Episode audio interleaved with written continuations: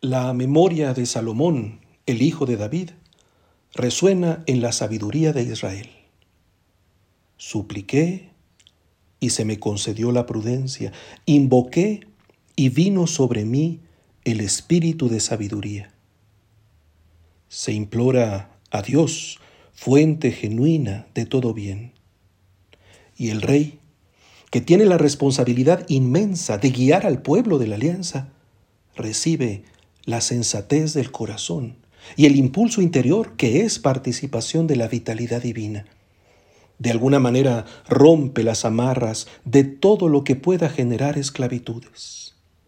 Por encima de los cetros y de los tronos, del poder, por encima del oro, la plata y las piedras preciosas, de la riqueza, por encima incluso de la salud y la belleza, y aún de la luz suprema majestad del cosmos para hacer brillar el valor de cada uno de sus engranajes. Por encima de todo está la sabiduría que procede de Dios. El supremo gozo se encuentra en ella. Derivado de su aprecio, el resto de los bienes conforme a la armonía del universo. Contraste inmenso con quien ha optado por las riquezas o el poder por encima de la sabiduría. Hijitos, qué difícil es para los que confían en las riquezas entrar en el reino de Dios. Dificultad inmensa, ante la cual requerimos, en efecto, una apertura humilde a la acción de Dios. Muchas ventajas había tenido aquel hombre que se arrodilló ante Jesús. Había conocido la ley y la había cumplido desde joven. Buscaba el bien, el bien divino, y lo había intuido en aquel maestro. Proseguía un itinerario ascendente de bendición, aspirando a la vida eterna. Sabía que no era cuestión de puro conocimiento, sino que tenía que ver con lo que hay que hacer. Por si todo esto fuera poco, recibió una gracia especial al ser mirado por Jesús con amor. Un desbordamiento de alegría se le anunciaba en aquel encuentro conmovedor.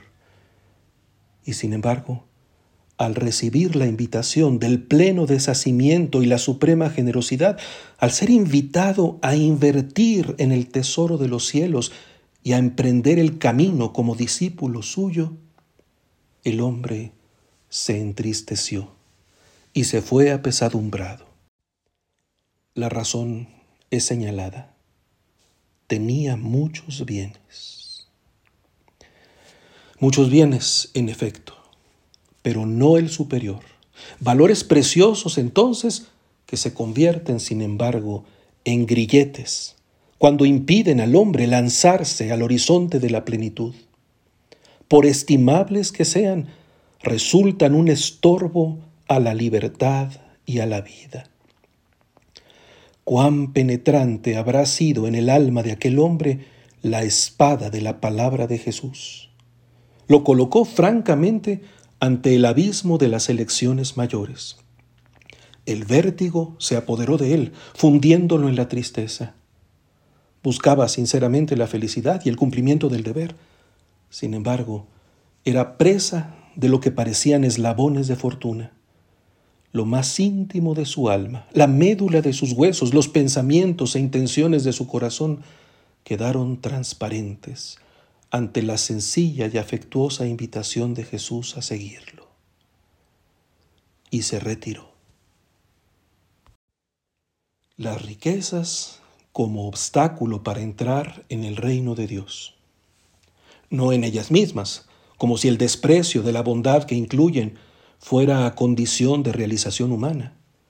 La trampa nos atrapa cuando confiamos en ellas, cuando apostamos por ellas nuestra plenitud, cuando optamos por ellas por encima de la libertad de los hijos de Dios. Invitados al seguimiento, los discípulos nos volvemos entonces conscientes de la ruta de la sabiduría y de la prudencia que hemos emprendido al seguir al auténtico Hijo de David. Nosotros lo hemos dejado todo por seguirte, nos atrevemos a repetir con Pedro.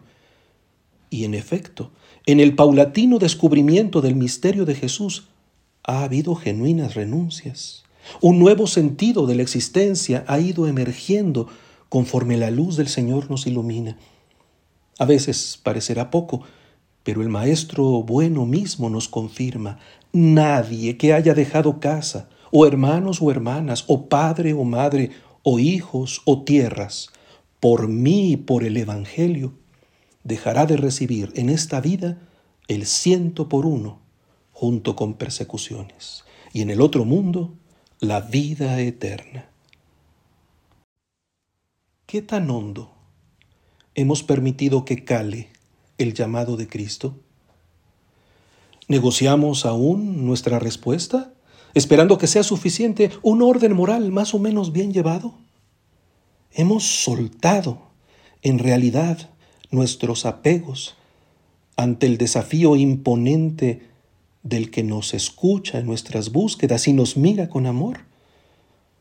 Nos hemos rendido a su voz, dirigida inconfundible a nuestros corazones tras la sincera confesión de nuestra historia, para que Él la redima y haga posible en nosotros lo que para los hombres es imposible? ¿Qué es nuestra participación en el sacrificio, el sacrificio de la cruz, escuela suprema de desprendimiento, sino una súplica renovada de que se nos conceda la prudencia y el espíritu del discípulo? ¿Qué sino dejarnos cautivar por la mirada amorosa del Maestro bueno, del que nos muestra la bondad que es sólo de Dios, para que ante el ofrecimiento de su banquete lo acojamos con humildad y contrición como pan bueno y bebida de salvación. ¿Qué hacemos aquí sino volver a preguntar, más allá de nuestras tibiezas, sobre lo que hay que hacer para desarrollar una vida verdadera, para alcanzar la vida eterna?